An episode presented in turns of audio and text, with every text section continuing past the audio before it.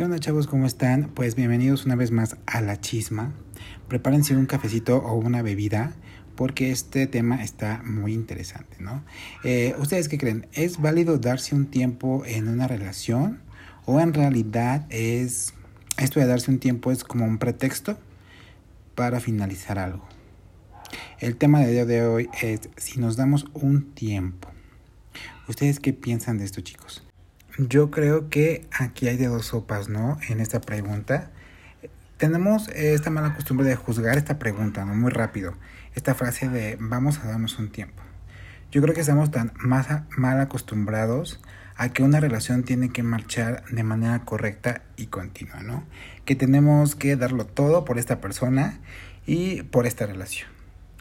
Y es un poco egoísta porque a pesar de que estamos comprometidos en esta relación, pues cada quien tiene su vida, ¿no? Cada quien tiene sus metas, sus planes y tenemos que darnos esta chance para realizarlos y esto no quiere decir que la persona no quiere estar con nosotros.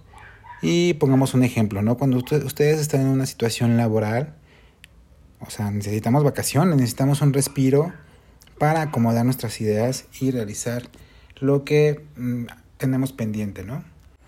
Y el darse un tiempo también eh, pienso que puede ser eh, positivo, ya que puede ayudar a mejorar, eh, a que dure más la relación, ¿no? ¿Cuántas relaciones se pudieron haber salvado si se hubieran dado ese tiempo, este respiro?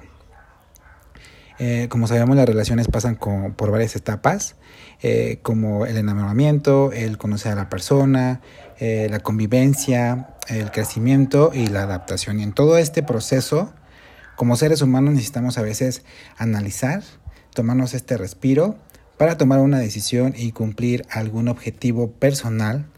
Y bueno, pues hay que darnos este tiempo, ¿no? Y darse este tiempo eh, puede salvar también tu relación. Porque si en ocasiones llegamos a sentirnos cansados, asfixiados o confundidos, pues este tiempo nos puede favorecer y continúa la relación de una manera más sana y con las ideas ya más claras y acomodadas de qué es lo que queremos y esperamos de esta relación, ¿no? Pero también tenemos eh, este otro lado de la moneda, ¿no? De que si la persona no está siendo totalmente honesta eh, con nosotros, ¿no? Si no hay una muy buena comunicación desde un inicio y si solamente nos está tomando el pelo y no tiene los pantalones como para decirnos que no quiere un compromiso en este momento o que no está listo para una relación, ¿no? Y utiliza em, este pretexto de darnos un tiempo. O también que esté saliendo con otra persona, con alguien más, y de igual manera no tiene el valor de decírtelo y se excusa con vamos a darnos un tiempo. Es como su, su salida fácil. Y no está padre porque ya somos adultos, ¿no? Ya hay que ser súper honestos, hay que hacernos responsables y decir las cosas como son, con la verdad. No, ya no me siento eh, a gusto con la relación o no es lo que estoy buscando o eh, no busco en este momento un compromiso o ya salgo con alguien más, ¿no? Hay que eh, hablar siempre con la verdad, ya que no se vale que juguemos con el tiempo y los sentimientos de otra persona. Entonces yo creo que es válido y está chido pedir eh, un break cuando se trata de salvar algo, ¿no? Tomarnos este tiempo para reconsiderar la situación y en todo caso que tu relación esté llena de, pues, de discusiones y de problemas, yo creo que el tomarte este tiempo sí puede ayudar a salvarla y a mejorar tu, tu relación, ¿no?